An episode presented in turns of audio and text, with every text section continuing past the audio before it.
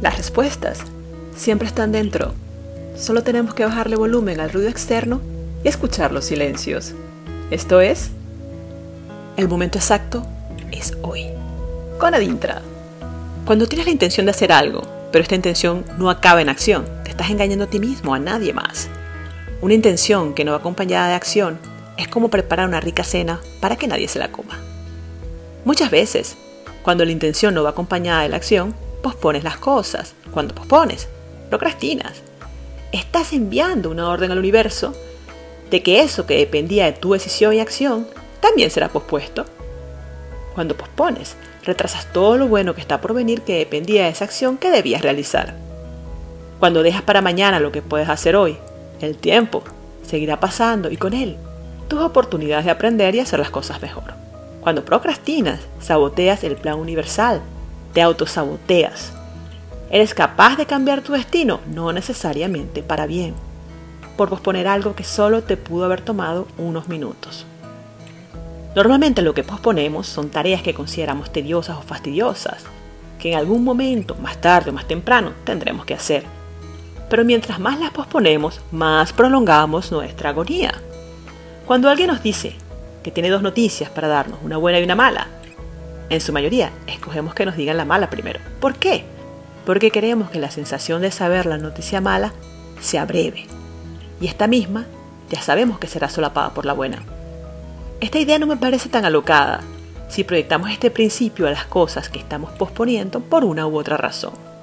¿Qué tal si antes de posponernos detenemos a pensar? Vamos a hacer esto rápidamente para que el mal sabor de boca también sea rápido y la satisfacción de haberlo hecho sea duradera. ¿Qué tal si nos enfocamos en la sensación que tendremos al final del día después de haber realizado esa tarea que hemos estado posponiendo? En lugar del tedio que nos provoca solo pensar en ello. Es como cuando tienes que bañar el perro. Lo ves ahí al pobre que ya ni puedes reconocer el color de su pelaje, perfumando la casa con su olor a perro sin bañar.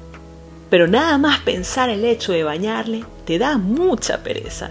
¿Qué tal si te imaginas abrazándolo ya bañado, oliendo rico y que fuiste tú el que lo hizo posible? Creo que eso a mí me motivaría. O cuando tienes que lavar tu coche, vas semana tras semana posponiendo la tarea. Imagínate subir a tu coche, está limpio, reluciente, con un olor a bosque de pinos inigualable. Y eso todo, gracias a tu esfuerzo. Eso a mí me motivaría. Son un par de pequeños ejemplos, pero de eso se trata, de centrarnos en lo que queremos lograr, reconocer la sensación de satisfacción que tendremos después de tanto esfuerzo y darnos ese empujoncito que necesitamos para recordar que el momento exacto siempre es hoy. La sensación de incomodidad realizando algo que no es de nuestra predilección desaparecerá y permanecerá la satisfacción de haber hecho nuestro mejor esfuerzo. Enviemos las órdenes correctas al universo.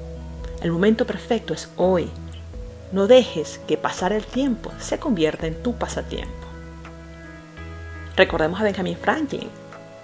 Tú podrás retrasarte, pero el tiempo no lo hará. Esto fue. El momento exacto es hoy con Adintra. Muchas gracias.